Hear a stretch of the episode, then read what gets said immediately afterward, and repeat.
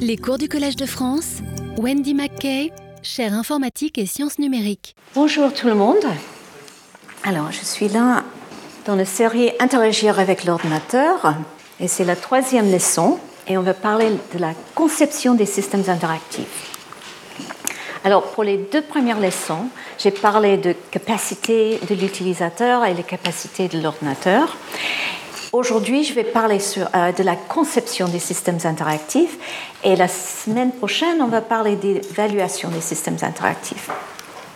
Alors, la question on se pose, c'est pourquoi pas simplement demander aux utilisateurs ce qu'ils veulent?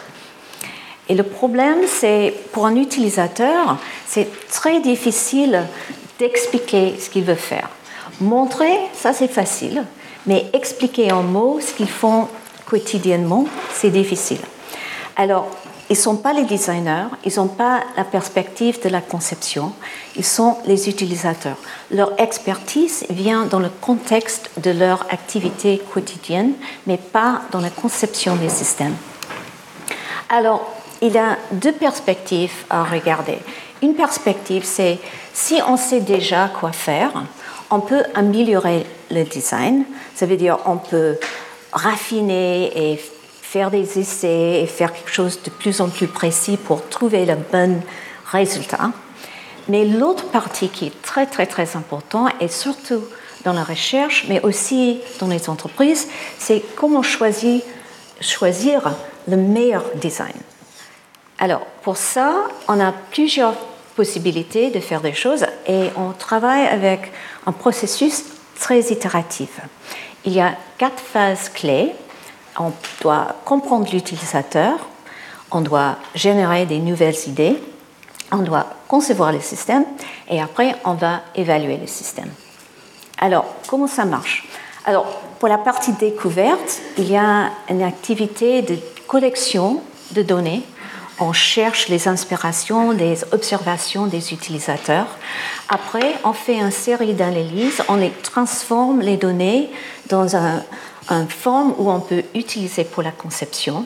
Et à la fin, on fait les implications ou les besoins des utilisateurs dans une forme qu'on peut utiliser. Deuxième phase, c'est l'invention, l'inspiration, la partie de découvrir les possibilités. Et encore une fois, il faut collecter des inspirations, des choses qui nous aident à penser différemment. Il faut les organiser, catégoriser, représenter dans une forme où on peut travailler avec. Et après, on crée ce qu'on appelle un espace de conception. Ça veut dire un espace de, des idées qui sont utiles pour nous. Après, la conception. Comment concevoir et quoi concevoir? Alors, on commence encore une fois avec les ressources du design. Et là, c'est intéressant parce que ça sort des besoins, ce qu'on a déjà fait avec l'utilisateur et l'espace de conception où on a créé les idées ensemble. Et avec ces ressources du design, et en plus les contraintes, par exemple un design brief, c'est une explication rapide de ce qu'on faire fait, fait par une entreprise. Et avec ça, on cherche, euh, excuse-moi, on, collecte les inspirations, excuse-moi, on, collecte les ressources de design, on crée des concepts, des choses pour euh, derrière la conception, et après on fait des prototypes qui sont les interprétations des concepts de design. Euh, après ça, on fait l'évaluation. Je ne vais pas parler de ça aujourd'hui, mais la semaine prochaine, on va parler. Mais c'est la même idée. Il faut collecter des questions euh, les problèmes, quelles sont les choses qui ne vont pas. Il faut faire des études de design qui sont diverses et variées, plein de choses qu'on peut faire. À la fin, on crée les implications pour design. Et comme vous voyez, ça c'est une roue. Ça continue, c'est un cercle. Et il y a chaque partie, il y a une partie de collection pour trouver des infos, une partie représenter des artefacts, et troisième chose, c'est interpréter les résultats dans chaque phase. Et pour ça, on peut poser les questions qui est l'utilisateur, quelles possibilités, que concevoir et est-ce que ça marche. Avec tout ça, on, on appelle la conception générative, on crée de nouvelles idées. Alors, c'est itératif. Ça veut dire on commence ici peut-être, mais on peut commencer n'importe où et on continue. Et on peut, ça donne l'impression que c'est qu'on fait comme ça, mais en fait, si j'arrive ici avec une inspiration et j'ai besoin de plus d'idées ou plus d'observations des utilisateurs, je peux faire ça. Si je fais une étude et il y a des implications pour le design et je dois être inspiré par des autres idées ou je peux faire des prototypes différents, je peux. Alors c'est très itératif et très interactif. Une chose très importante, c'est que chaque activité, ce qu'on fait, si on le fait correctement, c'est de créer un artefact de design qui devient une ressource pour le futur. Il faut jamais faire une activité de recherche sans créer un artefact qu'on peut réutiliser dans le futur pour profiter de tout ce qu'on a déjà fait. Alors, Bill Buxton, en 2012, euh, parle de l'aspect divergence et convergence. Il a parlé de l'élaboration, c'est la recherche des opportunités, et réduction, c'est faire les choix. Et on doit faire un aller-retour entre les deux, c'est cyclique. Et le but, c'est d'avoir assez de possibilités, mais pas être perdu dans l'espace de possibilités. On essaie de trouver les nouvelles opportunités, mais aussi réduire l'espace de temps en temps et faire des choix. C'est toujours ce compromis à faire et c'est euh, tous au long de la processus de conception. Quelque chose aussi, regarde euh, ici, ce parti-là, ce côté-là, c'est la partie élargir ou élaborer les idées. Ça veut dire la partie plus d'informations des utilisateurs, plus d'idées. Et ce côté-là, c'est la partie faire les choix diminuer les possibilités, faire euh, les prototypes spécifiques, faire des études spécifiques. Il y a aussi une autre chose à constater, c'est que ce parti-là, c'est vraiment concentré sur l'aspect utilisateur et leur interaction avec le système. Et ce parti-là, les deux parties-là, c'est plus comment faire le système pour aider l'utilisateur à interagir. Mais le focus ici, c'est sur le système et là, c'est avec l'utilisateur. Même si on parle d'interaction humain-machine, c'est toujours l'interaction entre les deux. Il y a aussi des questions différentes. On peut poser les questions dans une manière générale ou on peut chercher le contexte spécifique. Aujourd'hui, je vais parler plus sur la deuxième partie parce que c'est plus rare et à mon avis plus important. On peut aussi faire des choses qui sont très formelles et des choses très informelles et on peut aussi travailler avec une partie du problème ou avec le tout, le complet. Alors, comment choisir quoi concevoir dans ce domaine alors, je tire de, un slide qui a été présenté euh, la semaine dernière par Michel Baudouin-Lafont, qui parle d'un travail qu'on a fait ensemble. Mais en fait, si on regarde le va-et-vient entre ah, non, entre l'observation, ça veut dire on regarde les utilisateurs en train d'interagir, et la théorie, et on va créer des artefacts.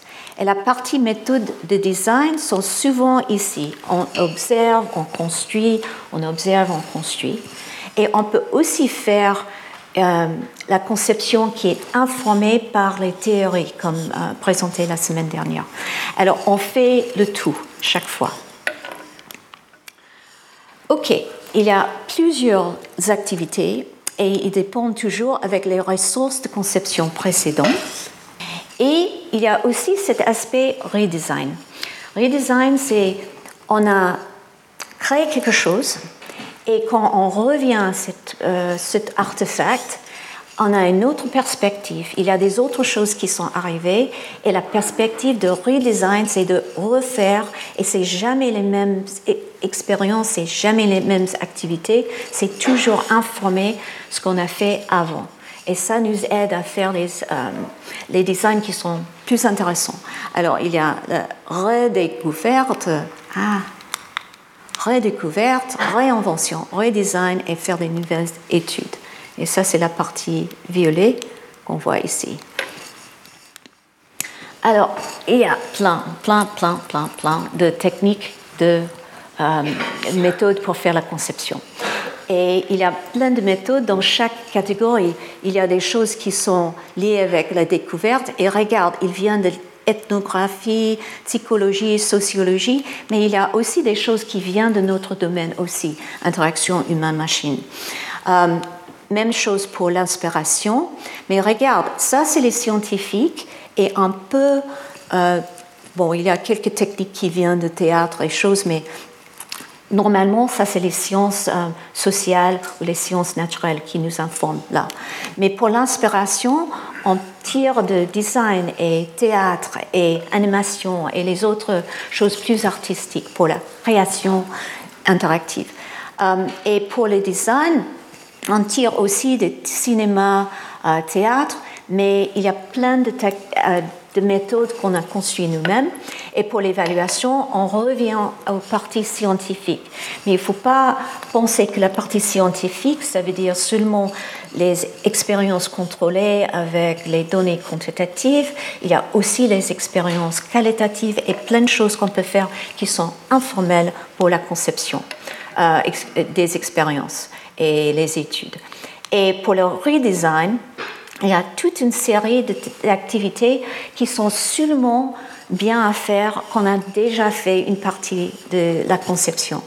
Euh, il faut, bon, je vais expliquer plus, il y a quelques exemples qu'on va parler euh, après.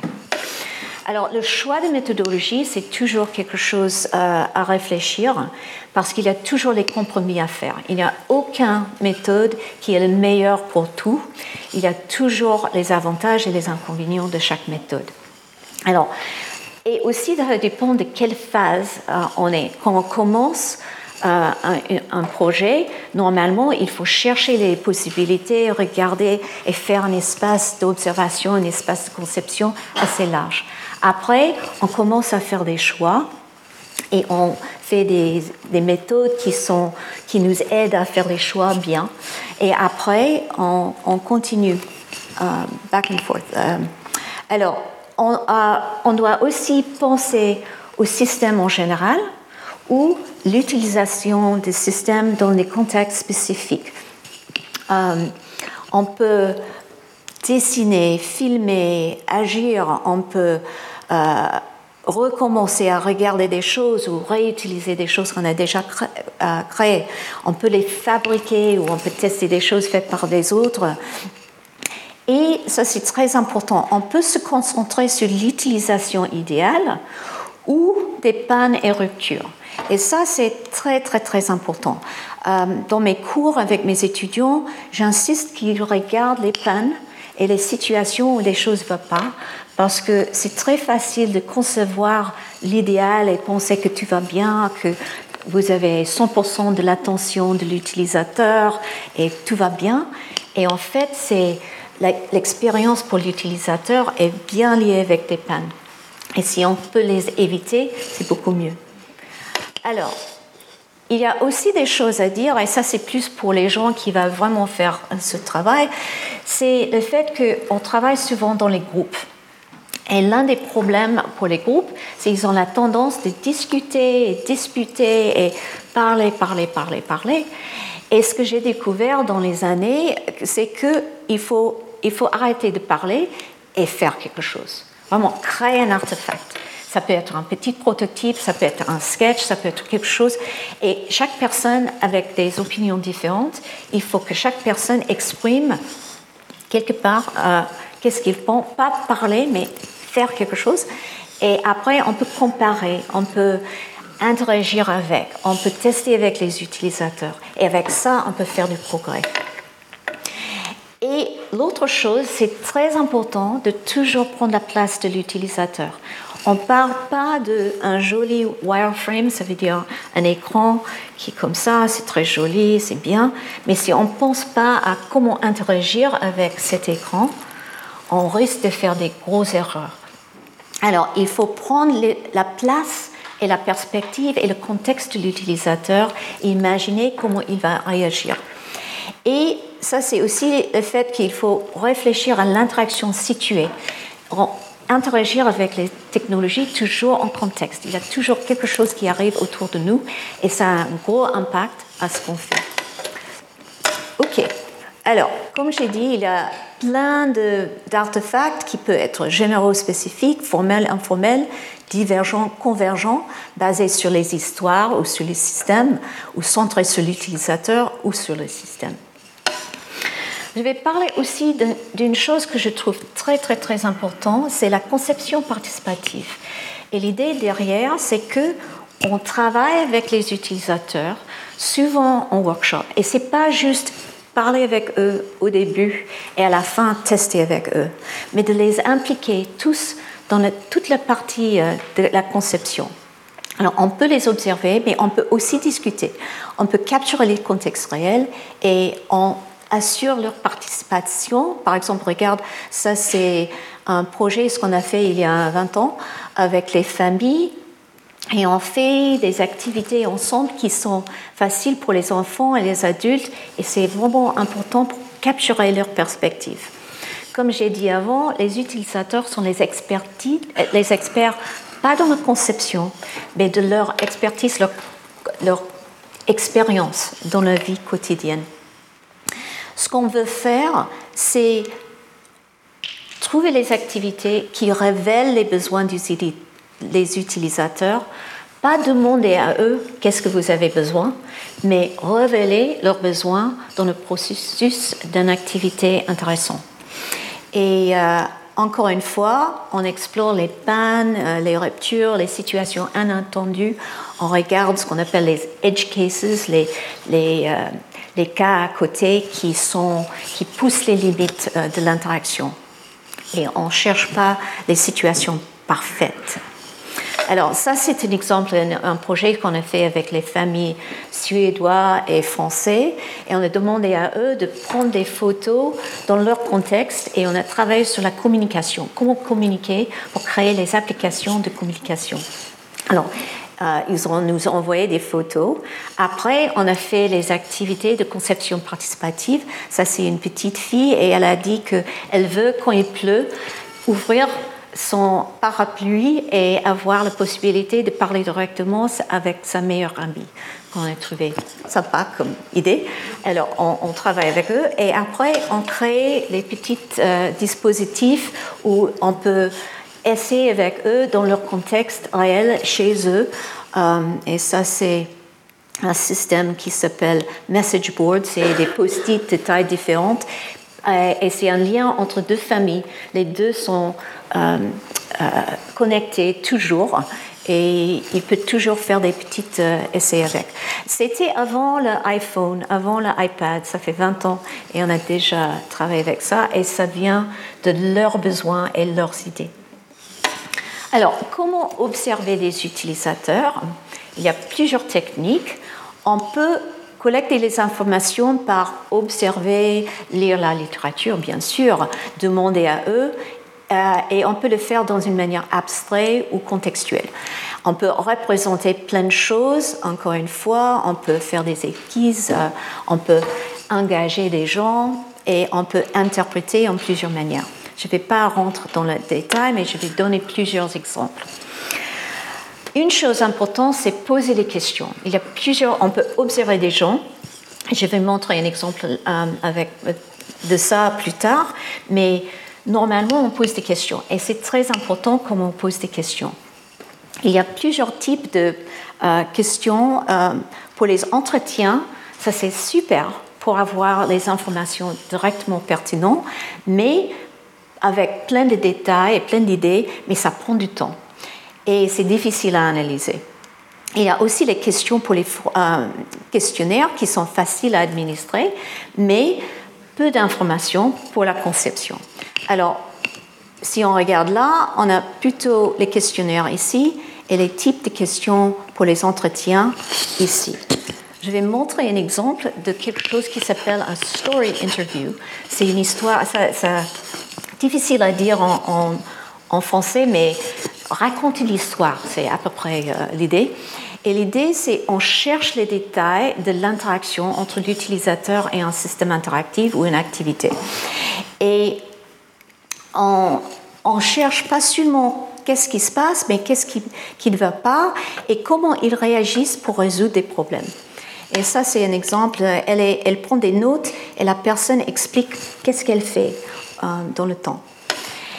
Alors, ce qui est très important à se souvenir, c'est que l'ordre de questions est très important. Et ça sort de nos, études euh, avec la psychologie et les capacités humaines. Pour se souvenir ce qui s'est passé, on cherche des choses qui sont critiques, ça veut dire très importantes, ça, c'est facile à se souvenir, et très récentes. Ça, c'est des choses euh, qui viennent d'arriver.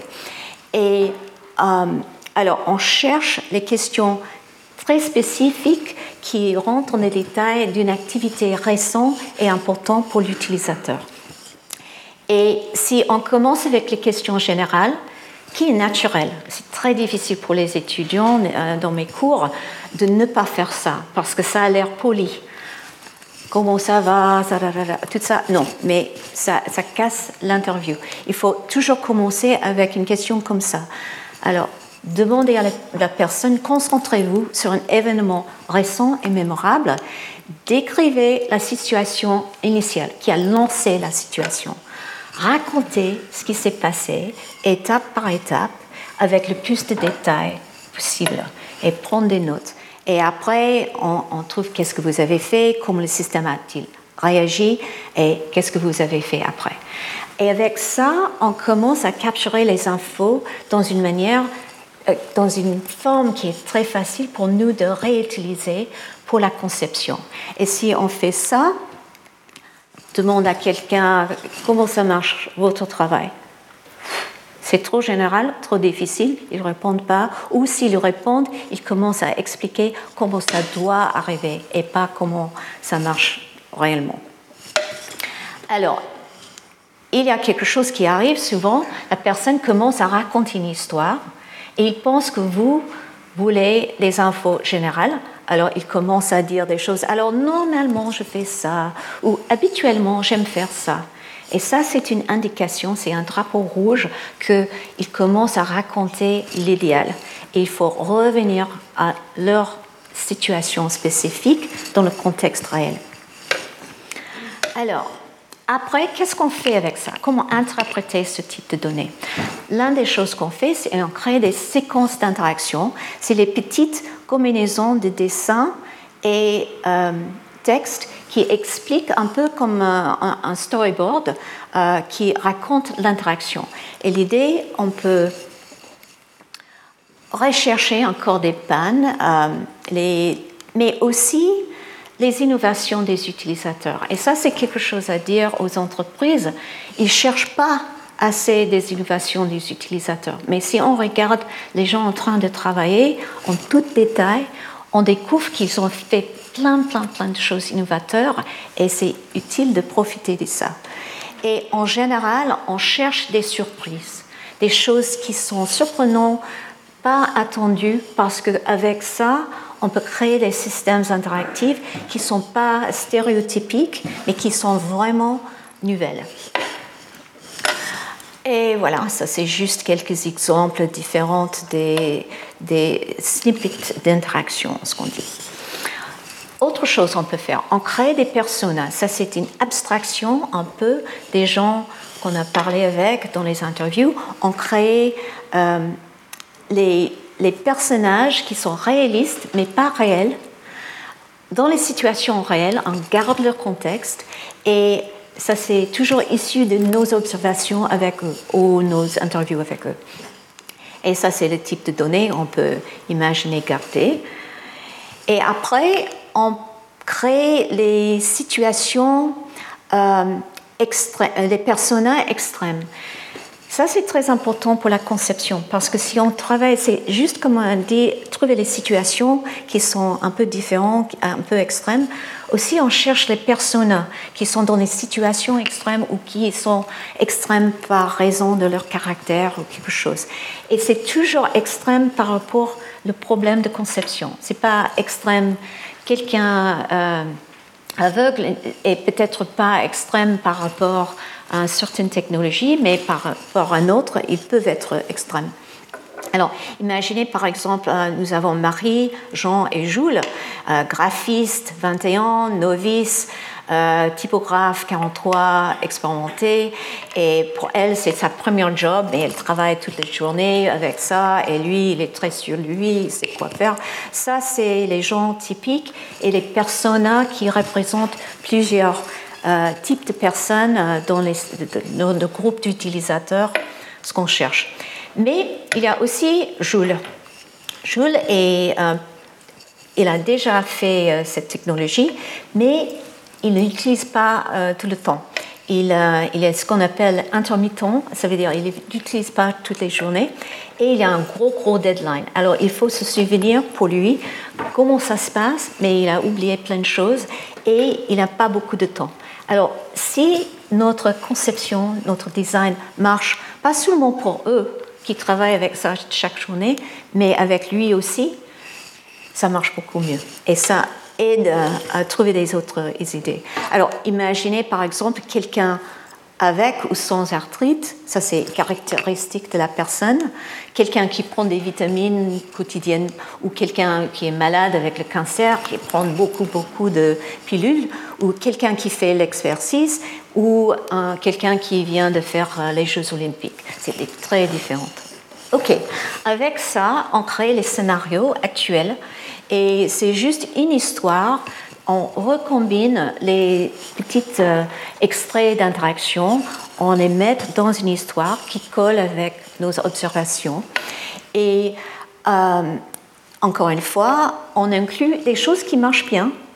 Il ne faut pas oublier qu'il y a des choses qui marchent très bien et des choses qui ne marchent pas. Et voilà, on essaie de faire euh, et on fait ce qu'on appelle un storyboard avec les dessins, les commentaires, et voilà. Alors, pour explorer les possibilités, maintenant, on commence à réfléchir euh, sur l'inspiration. Deuxième phase, la phase verte. Et encore une fois, il y a une série d'activités qu'on peut faire pour collecter les idées, représenter les idées et les interpréter. La chose euh, qui est le plus bien connue, c'est le brainstorming on fait beaucoup de brainstorming. Et le but, c'est de créer un maximum d'idées en peu de temps, sans critique, sans discussion, euh, et bien sûr en rapport avec un sujet spécifique. C'est très important que tout le monde euh, participe, euh, participe. Et aussi une chose qui marche très bien, c'est on dit en avant que chaque personne doit donner une idée qu'il trouve stupide et ce n'est pas nécessaire de dire lequel. Et l'avantage là, c'est que ça casse un peu cette réticence de donner les idées stupides parce que des, fois, une idée stupide peut être le, le début d'une autre idée qui est super. Alors, on travaille et ça, c'est, on peut les organiser euh, dans une fenêtre, euh, tout ça. Les post-it sont très utiles. Après, on commence à transformer des idées en prototypes en papier. Et c'est très important de commencer avec le papier. Mes étudiants en informatique pensent qu'ils sont plus rapides en un logiciel, ce qu'ils aiment. Et en fait, c'est jamais le cas. C'est toujours plus ouvert et moins contrainte avec le papier. Il y a des choses qu'on peut faire plus tard avec les simulations numériques, mais on commence avec le papier. Et pour les écrans, c'est comme ça, les post-it, les papiers en couleur, mais pour les choses plus physiques, on peut utiliser la mousse, euh, euh, le carton et des autres choses. Et voilà, c'est juste, euh, c'est très interactif. Et on peut créer une série de prototypes et regarder ensemble. Et ça, c'est avec le projet avec les enfants, ce qu'on a fait avant, où ils simulent comment interagir avec un nouveau, système, nouveau système. On a créé un logiciel qui s'est prototype et ça, c'est toute une série de choses faites par une étudiante, euh, Ellen Siglock. Et elle a créé, euh, par exemple, vais si ça marche, comment utiliser un souris euh, comme curseur, comment bouger des choses avec la main. Regarde, ça c'est un transparent. Et l'idée, c'est de ne pas prétendre que c'est réel, mais de comprendre la perspective de l'utilisateur. Et c'est vrai que pour elle, en train de le faire, elle met un, stylo derrière euh, son doigt.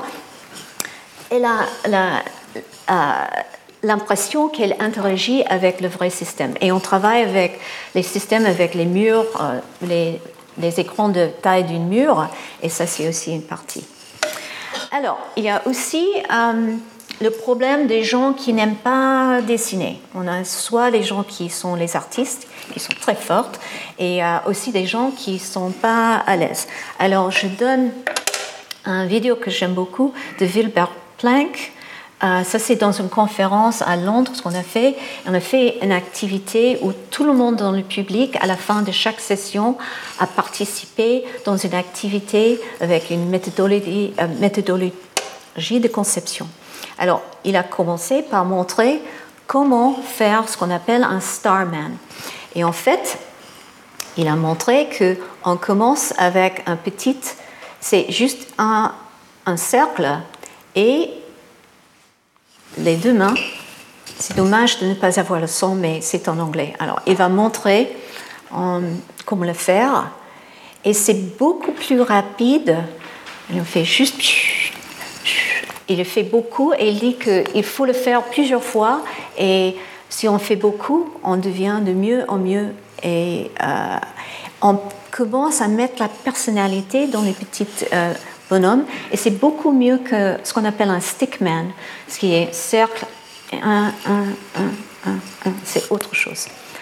Alors, il peut faire quelqu'un qui saute, il peut faire quelqu'un qui est petit, il peut le mettre côte à côte. Euh, et voilà. Et après, il va montrer un deuxième qui s'appelle Blobman. Un blob, c'est juste un truc avec pas de forme spécifique. Il va. Ah oui, ça c'est un enfant. Il ne fait pas de stickman, pas de stick. Et là, c'est un blob. Et on fait n'importe quel blob. Et en fait, on met un cercle et ça donne un peu plus de caractère. Et on voit pas mal de gens qui, qui fait ça. Et regarde comment c'est rapide. Et il peut faire beaucoup de monde très rapidement. Ça, c'est une folle et tout. Bon, je pense que le temps passe, alors je vais arrêter là, mais il y a plein de choses qu'on peut faire pour dessiner très rapidement. Après, on fait ce qu'on appelle le brainstorming vidéo. Ça, veut dire qu'on enregistre chaque idée en un système qui s'appelle Video Clipper et elle est en train de tester, euh, de prototyper un système avec euh, les lunettes interactives et euh, l'autre personne est en train de filmer, elle en train de le faire. Et regarde, ça, c'est quelqu'un qui travaille avec le prototype en papier, dessine, et c'est elle qui capture ce qui se passe. Et l'idée, c'est d'avoir toujours un artefact qui sort de toutes ces activités. Et après, si on travaille avec les utilisateurs, pas seulement avec une équipe de la conception, on a toute une série d'idées qui sont très courtes. Chaque idée, c'est normalement une minute ou quelque chose comme ça. Et on a un résumé de tout ce qu'on a conçu pendant la session d'une heure. Et on peut réutiliser des idées plus tard. Euh, là, c'est un système fait par euh, une série d'étudiants euh, qui s'appelle Video Clipper et c'est un peu comme une série de cartes titres plus les petites clips de vidéo et c'est un moyen d'organiser toutes les clips euh, et les idées dans une session de brainstorming. Et voilà, elle est en train de simuler quelque chose qui est plus physique, il est en train de regarder quelque chose comme ça. C'est toujours quelque chose, c'est possible de le faire toute seule, mais c'est beaucoup plus amusant et intéressant de le faire euh, en équipe. Alors, pour concevoir un dessin, encore une fois, il y a toute une série d'activités euh, pour collecter des idées, représenter et interpréter. Et il y a plusieurs types de prototypes. Euh, on a fait un article en 2007, un, chapitre qui explique les types de prototypes. Il y a la forme du prototype. Ça peut être un croquis sur papier, comme j'ai montré, ou une simulation numérique. Ça, c'est un système qui s'appelle WIMI et j'explique en quelques minutes. Ça peut être ça peut varier aussi au niveau des détails. Ça peut être très informel ou brut euh, ou hautement poli, vraiment quelque chose. Et il faut jamais commencer là, il faut toujours commencer là. Et c'est toujours important de commencer là. Au niveau d'interactivité, on peut faire quelque chose statique, ce qui n'est pas très utile, ou on peut faire quelque chose qui montre ce qu'on fait. Par exemple, dans un vidéo, on peut montrer l'interaction, ou on peut faire quelque chose qui est entièrement interactif, ce qu'on appelle la magicienne dose, que je vais expliquer.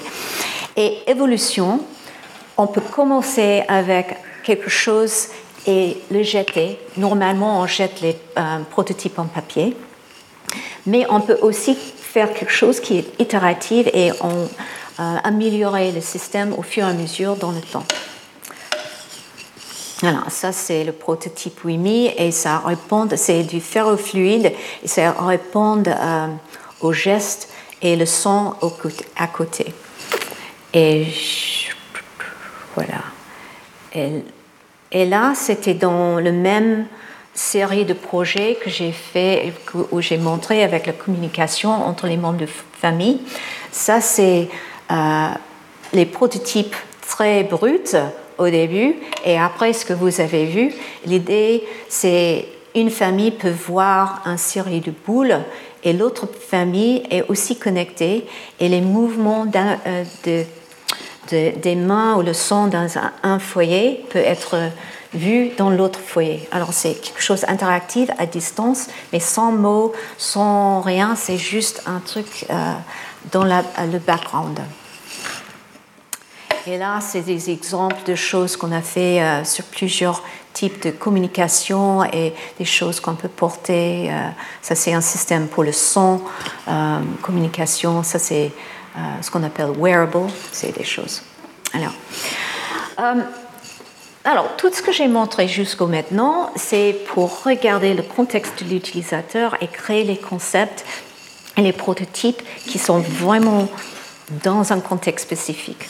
Mais il faut aussi parler de système en général et regarder euh, euh, le tout, le système. Alors, on crée ce qu'on appelle euh, les tables d'interaction. Et ça, c'est un exemple. Et en fait, il y a quelques tables qui viennent ensemble et on regarde les objets d'intérêt de l'utilisateur, quelles sont les, les choses importantes à l'utilisateur, quelles sont les fonctionnalités du système? Et ça, c'est où la plupart des designers s'arrêtent. Mais nous, on ajoute les techniques d'interaction. Comment l'utilisateur, dans un contexte, peut avoir cette fonctionnalité Quelles sont les possibilités pour interagir avec cette, fonctionnalité Autre chose à faire, c'est de rendre encore avec les scénarios, mais maintenant on fait les scénarios futurs pour projeter dans le futur comment l'utilisateur va interagir avec. Et on commence avec les scénarios actuels qu'on a déjà fait pour représenter les activités des utilisateurs et on ajoute les idées qui viennent du brainstorming et surtout les extraits d'informations et on crée un story, euh, une histoire qui montre comment les utilisateurs dans le futur vont interagir avec la nouvelle technologie dans une situation réaliste. Et voilà, on fait des prototypes euh, vidéo comme ça. Euh, et voilà, il y a plusieurs exemples des gens. Et ce qui est important, c'est encore une fois, c'est un, travail d'équipe. Et euh, elle montre ses idées. Ils ont fait des gros prototypes en papier, tout le monde peut comprendre. Et après, ça rentre dans un téléphone portable. Et voilà, c'est juste euh, la discussion par rapport. Et ce qui est important aussi, montrer qu'ils ne disputent pas, ils expliquent, ils montrent. Il a des artefacts qui l'aident à communiquer. Alors, j'ai mentionné Le Magicien d'Oz. Ça, c'est le film bien connu de 1939. Et il a, lui, il est le magicien d'Oz, il est très important, ça donne euh, l'impression qu'il est impressionnant. Mais en fait, derrière, il y a un petit homme euh, vieux qui organise tout, et en fait, c'est lui qui est le magicien d'Oz, et ça, c'est Dorothée. Et c'est le petit chien qui a révélé qu'il est là. Alors, pour nous, quand on travaille avec la magicienne d'Oz, c'est le fait qu'il y a quelqu'un derrière, peut-être connu par l'utilisateur, peut-être pas. C'est derrière, devant ou derrière euh, le rideau. Mais ça crée l'impression que c'est une interaction réelle. Et voici quelques exemples. On, avait un nouveau mur d'écran qui est énorme et la question c'est comment euh, interagir avec. Il y avait plusieurs idées et, en fait ce qui se passe, il y a quelqu'un qui contrôle le mur. Ça ne marche pas, ça c'est juste le mousse et des choses. Mais il montre ce qu'il veut faire et la personne derrière contrôle comment ça se passe pour montrer comment ça marche. Et là, c'est Google Earth. Alors, ça, c'est vraiment Google Earth à l'époque. Et il veut faire ça. Et c'est pas fluide parce que les deux sont en train de se coordonner, mais il avait vraiment l'impression que comment ça marche. Bon, et ça, c'est un truc. Euh, Juste pour dire, ça fait longtemps qu'on a fait ça. Ça, c'est un rétroprojecteur et on peut travailler avec un rétroprojecteur, il est transparent et bouger ça. Euh, très simple avec l'équivalent d'un prototype papier, ou on peut avoir un système qui commence à bouger. Ça, c'est le début de ça. Et ils ont fait un autre système interactif. Et j'essaie d'interagir avec, et la personne contrôle le logiciel pour, faire, euh, euh, pour réagir à mes gestes. Une autre chose qu'on peut faire, c'est ce qu'on appelle les sondes technologiques. Ça veut dire on crée les technologies et on les met dans les euh, maisons, dans ce cas-là, euh, euh, des utilisateurs. Et ça peut prendre plusieurs mois. ils, vivent avec et ils donnent les conseils et les interactions avec nous. Ça, c'est Hannah et on a fait un, un théâtre pour ces poupées. Et l'idée, c'est chaque carte-là contrôle un vidéo. Elle peut filmer elle-même, elle peut filmer ses poupées et contrôler avec ses petites cartes. Et voilà, elle a toute cette euh, série de, choses et elle peut communiquer avec euh, son ami. Et voilà, ça c'est des exemples. Elle est en train de capturer une image d'elle. Elle peut parler, elle peut regarder son chat, et, faire des choses. Et c'est quelque chose dans, sa chambre pour jouer avec, pour jouer avec les interfaces tangibles et vidéo ensemble. Et là, on a aussi fait la même technologie dans leur foyer, ça c'est sa mère, et ça c'est connecté avec une autre famille pour gérer la vidéo entre deux familles qui sont très proches. Alors, nous avons créé une série d'outils pour aider la conception. Déjà, déjà parlé de prototypes pour aider les gens à concevoir des prototypes en papier et aussi vidéoclippers, mais on a toute une série et il y aura plusieurs euh, par rapport à l'évaluation que je vais montrer la semaine prochaine. Euh, une chose que j'aime beaucoup, qui est en cours, c'est fait par nos étudiants, et c'est, il s'appelle la musée d'interaction. Et c'est les techniques d'interaction, ce qu'on a vu euh, dans les plusieurs leçons, euh, mais mis dans une manière facile pour les designers de les, utiliser.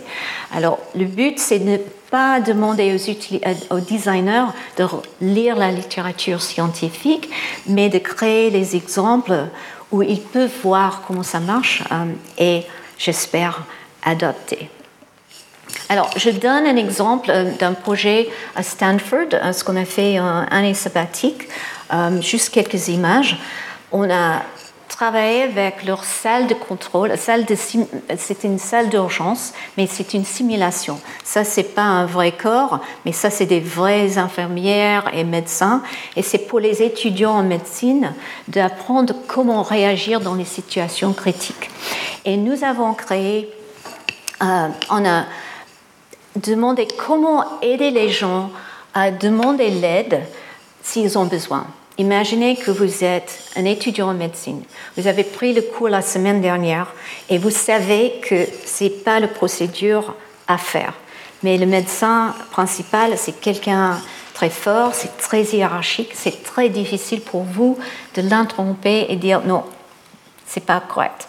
Et c'est la même chose pour les infirmières qui sont très expérimentées avec les internes qui sont moins expérimentés. Il y a des problèmes de demander d'aide, de voir qui est le leader, qui, euh, et il y a un manque de modèles partagés et euh, ils peuvent communiquer, ils, sont derrière les masques, ils sont euh, dans une situation où c'est très difficile de se communiquer et souvent ils ne se connaissent pas parce qu'il y a quelqu'un qui arrive en urgence pour aider et on ne connaît même pas leur nom.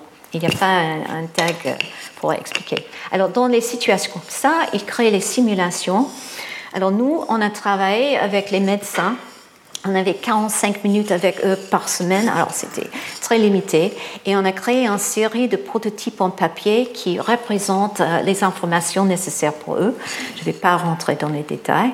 Et après, on a créé une aide cognitive euh, qui on a implémenté et mis dans les salles de simulation pour voir comment on peut gérer les interactions entre les médecins. Ce qu'on appelle un système sociotechnique, ça veut dire c'est pas seulement la technologie, mais c'est comment la, technologie est adoptée dans une situation réelle. Et c'était très important d'avoir la participation des médecins, les infirmières et les autres dans le processus de la conception.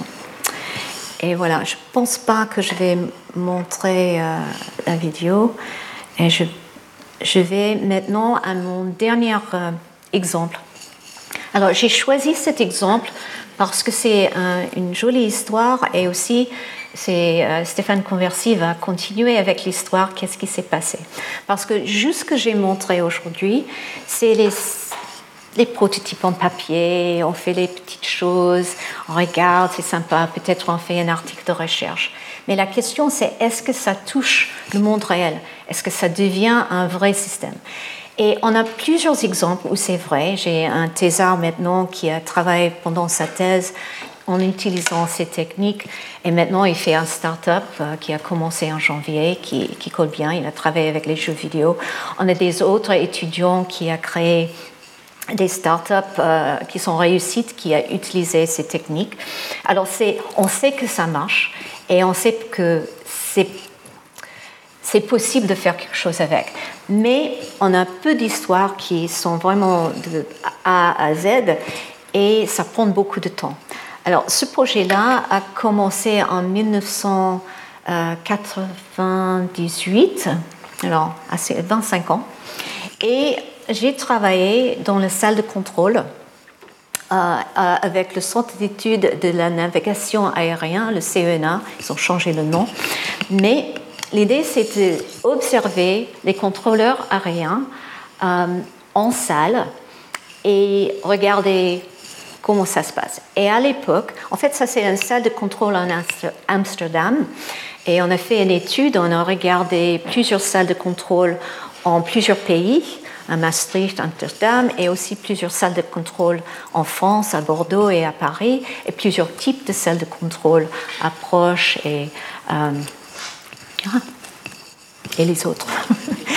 et euh, en fait, l'idée à l'époque, c'était qu'on va remplacer les strips papier. Alors, les strips papier datent de l'utilisation de radars dans les années 50 et c'est un moyen de capturer les infos sur chaque avion dans le radar. Et ça, c'est le radar. Et maintenant, ça continue, c'est les strip radars, mais ça a l'air démodé, un peu vieux. Bon, c'est du papier, pourquoi? Et mon rôle était de regarder le transfert entre ces strips papier qui sont tangibles, mais pas connectés aux systèmes informatiques et les aider à réfléchir à comment demander à tout le monde d'utiliser un souris, un écran. Mais en fait, là, à l'époque, il y avait zéro erreur liée avec ce système-là. Et si on commence à faire des simulations avec la souris et taper des choses, ça dépend tous l'attention. Il faut regarder pour écrire, il faut on peut faire des erreurs de choisir et tout. Alors, c'est un système avec plein, plein, plein d'erreurs remplacées qui remplace ça. Alors, les contrôleurs étaient contre. Ils ont dit non, non, non, non, ça ne va pas. Chaque fois qu'ils ont essayé quelque chose, ils ont dit non. Alors l'idée pour moi, c'était d'aller comme chercheur et demander qu'est-ce qu'on peut faire. Alors, si on regarde pourquoi on aime les strips papier, ils sont physiques, ils sont très simples et ils sont utilisés sans regarder, comme j'ai dit. Si je suis, regarde ici, je peux écrire 290 et je sais que ce que j'ai écrit et ça marche, c'est pas nécessaire de regarder. Mais si je tape ça, je peux faire des erreurs. Alors, j'ai la proprioception, j'ai la partie physique. Si je prends un strip et je donne à quelqu'un d'autre, avant c'était moi qui est responsable, maintenant c'est lui. Et s'il a accepté ce strip, ça veut dire qu'il a accepté la responsabilité. Imaginez que j'envoie un email à quelqu'un ou un texte ou quelque chose. À quel moment est-ce que j'ai fait le transfert de responsabilité? C'est pas clair. Il y a plein de problèmes liés avec les systèmes numériques qui ne sont pas là avec les systèmes physiques. Mais en même temps, ça donne pas un lien avec les systèmes numériques. Il garde les strips parce que s'il y a un problème, quelque chose, il peut regarder, mais il n'y a pas de connexion entre les strips et le radar. Alors, on a commencé par observer. J'ai travaillé avec un thésard, un orphéard, et on était ensemble euh, pour euh, un an pour observer et travailler avec l'équipe 9-Ouest à Tismans. Il a fait plein d'interviews, mais aussi observé et filmé plus d'une cinquantaine d'heures à chaque condition différente. À 2 heures du matin, quand c'est très calme, dans les orages, dans les situations où il y a les bouclages, il y a toutes les choses. Et on a toujours, en essayant de trouver les situations spécifiques. Après, on a fait une série de workshops avec les contrôleurs aériens et aussi euh, les membres d'équipe. On a travaillé ensemble et on a fait simuler des idées, on a fait des prototypes ensemble, on a créé plein d'idées de choses qu'on peut faire. Il y avait des idées pratiques et des idées pas pratiques et il faut se souvenir que ça c'est il y a 25 ans. Il y a plein de, choses au niveau de technologie qu'on peut faire maintenant, mais à l'époque, c'était possible de faire presque tout. En fait, au niveau de ce qu'on peut faire réellement, ça n'a pas changé beaucoup. Euh, après, on a créé des prototypes. Ça, c'est euh, Anne-Laure, la main d'Anne-Laure. Et ici, on ne peut pas voir, mais c'est Lionel Medini. Et Lionel a créé euh, ce truc-là. Ça, c'est un prototype qui marche. C'est très moche. Mais en fait, ce qui se passe, c'est qu'on peut capturer ce qui était écrit sur les strips papier avec ce stylo. Et montrer ce qui est là sur un écran. Alors c'était la première connexion entre les strips papier qui restent en papier et euh, une version numérique où on peut capturer ce qui est écrit. Alors avec ça, on peut simuler plein de types d'interactions et on a connecté ce système au radar, pas le vrai radar dans la vraie salle de contrôle, mais le radar qu'ils utilisent pour l'enseignement et euh, former les contrôleurs. Et à la fin, on a fait toute une série d'évaluations. Et maintenant, je commence à montrer une image qui vient de ce que Stéphane va parler. Ce n'est pas mon évaluation. Mais nous, on a travaillé avec eux au moins au début. Et l'idée, c'est, regarde ce qu'ils ont fait. Ils gardent les strips euh, euh, papier et on essaie de, euh, comment on dit, l'idée c'est on peut écrire ce qui est important et euh, aussi donner les informations. Je peux connecter des choses, par exemple, si je reviens, euh, je reviens ici. Alors, l'une des choses, j'ai raté une image. Alors, ce que je veux faire ici, c'est taper sur l'un des strips et le voir immédiatement sur l'écran. Euh, Imaginez, il y a toute une série, euh, j'ai réalisé, je n'ai pas mis la photographe, euh, toute une série d'images sur le radar et si on peut prendre cette strip-là, ce qui est l'avion-là, on gagne les millisecondes et c'est très, très précieux. Mais une chose qui est intéressante, qu'on a parlé avec euh, les contrôleurs expérimentés, on a proposé de faire quelque chose où on tape deux fois sur le strip et ça va montrer le route possible. Et les juniors contrôleurs ont dit Ouais, c'est super comme idée, j'adore. Je vais taper deux fois, clic, clic, je vais voir leur route, c'est bien. Mais pour les gens expérimentés, ils ont dit Mais ça va casser leur euh, concept mental du trafic. Et en fait, on a observé plusieurs fois que euh, quand il y a une panne d'électricité, les contrôleurs doivent contrôler le trafic quand même seulement avec les strips papier et pas avec les autres euh, choses. Et ça, c'est parce qu'ils ont dans leur tête une image du trafic qu'ils peuvent garder. Et le trafic bouge. Alors, ça peut durer pour 10 minutes, mais c'est jamais une panne d'électricité de 10 minutes. Ça peut prendre 5 minutes quand même. Et avec une situation comme ça, c'est très important que les contrôleurs sont entraînés pour construire les, euh, euh, les espaces, les concepts mentaux du trafic. Et si on fait une interaction très simple, comme taper deux fois et voir le contrôle, ça les évite de reconstruire le concept mental du trafic. Et après, dans le long terme, ils ont moins bien. Ça s'appelle euh, de-skilling, c'est le éliminer de leur euh, capacité humaine. Alors, quand on fait l'évaluation, on essaie, on, on, fait des simulations, on prend des exemples qui viennent de vraies observations dans la salle de contrôle et on travaille avec les jeunes et les plus expérimentés et on essaie de comprendre quelles sont les vraies activités. Une chose qu'il m'a dit, c'est que euh, pour euh, ils ont toujours plein de technologies qui sont euh, introduites dans les salles de contrôle.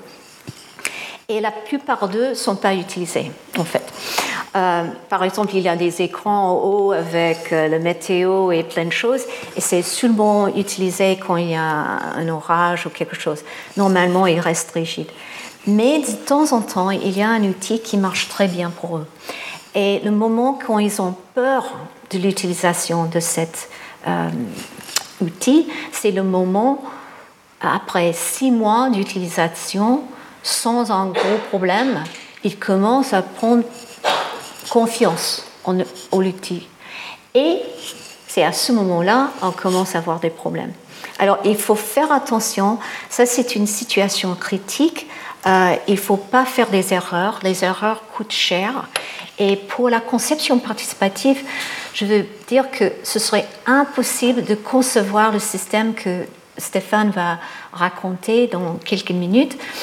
Euh, si on n'a pas travaillé avec eux, si on n'a pas habité avec eux, on était là euh, matin, le soir, tout le temps. On a mangé avec eux, on a vraiment réfléchi avec eux. Et on était une partie euh, des, étudiants stupides hein, dans l'équipe euh, qui ne peuvent pas vraiment contrôler le trafic, mais qui peuvent vraiment comprendre leur perspective. Et avec ce niveau de confiance, on avait la possibilité de vraiment créer quelque chose d'intéressant. Alors, j'ai juste euh, voir cette possibilité de travailler ensemble en groupe, euh, c'est bien. Et même avec les technologies comme ça, qui sont moches, et avec une série d'activités ensemble, avec euh, la technologie faite en papier, ils ont bien compris que c'est juste un prototype et long terme, ça va marcher. Et voilà, je pense je vais essayer de... Ah oui, j'ai mis ça, j'ai oublié que j'ai... Alors ça, c'est dans la salle de contrôle. Ça, c'est les observations qu'on a fait. Euh, si on regarde, ça, c'est ce qu'on appelle le radariste qui parle avec les pilotes et elle est l'organique qui prépare le trafic. Et une chose importante, c'est de voir que les deux mains sont là, les gens travaillent, le fait que c'est physique, il peut décaler des choses, il peut mettre des choses là, ça c'est pas prêt pour elle, elle peut pas prendre ces infos, alors il reste euh, responsable et c'est elle euh, qui va prendre quand elle a le temps. Regarde, il, passe des choses, il organise des choses pour l'aider, ça c'est moi en train d'observer derrière. Voilà. J'étais enceinte. Alors mon fils a 25 ans, alors c'est 25 ans. Euh, voilà. Et ça c'est Lionel, et ça c'est euh, le système interactif. Et eux, ils travaillent dans un scénario pour montrer comment ça se passe euh, dans les scénarios qui sortent des vraies situations qu'on a observées dans la salle. Et négocier Et on a fait ça pour montrer qu'on peut avoir un écran tactile pour faire, euh, pour faire le système. Et ça, c'est le système de radar, c'est difficile à voir, mais il y a des avions là. Et ça, c'est un système qui est lié directement avec leur système de formation. Et ils montrent, euh, regarde des, choses, le système, il y a quelqu'un qui a communiqué, elle est euh, au téléphone, elle écoute, elle fait les petits messages. On a toutes les choses qu'on a observées avec le système physique dans ce euh, prototype qui est très moche, mais voilà. Et là, c'est pour montrer qu'elle a changé. Ça, c'est un contrat. Ça veut dire un contrat entre le pilote et le contrôleur aérien de rester à cette altitude. Et voilà. Retrouvez tous les contenus du Collège de France sur www.colège-2-france.fr.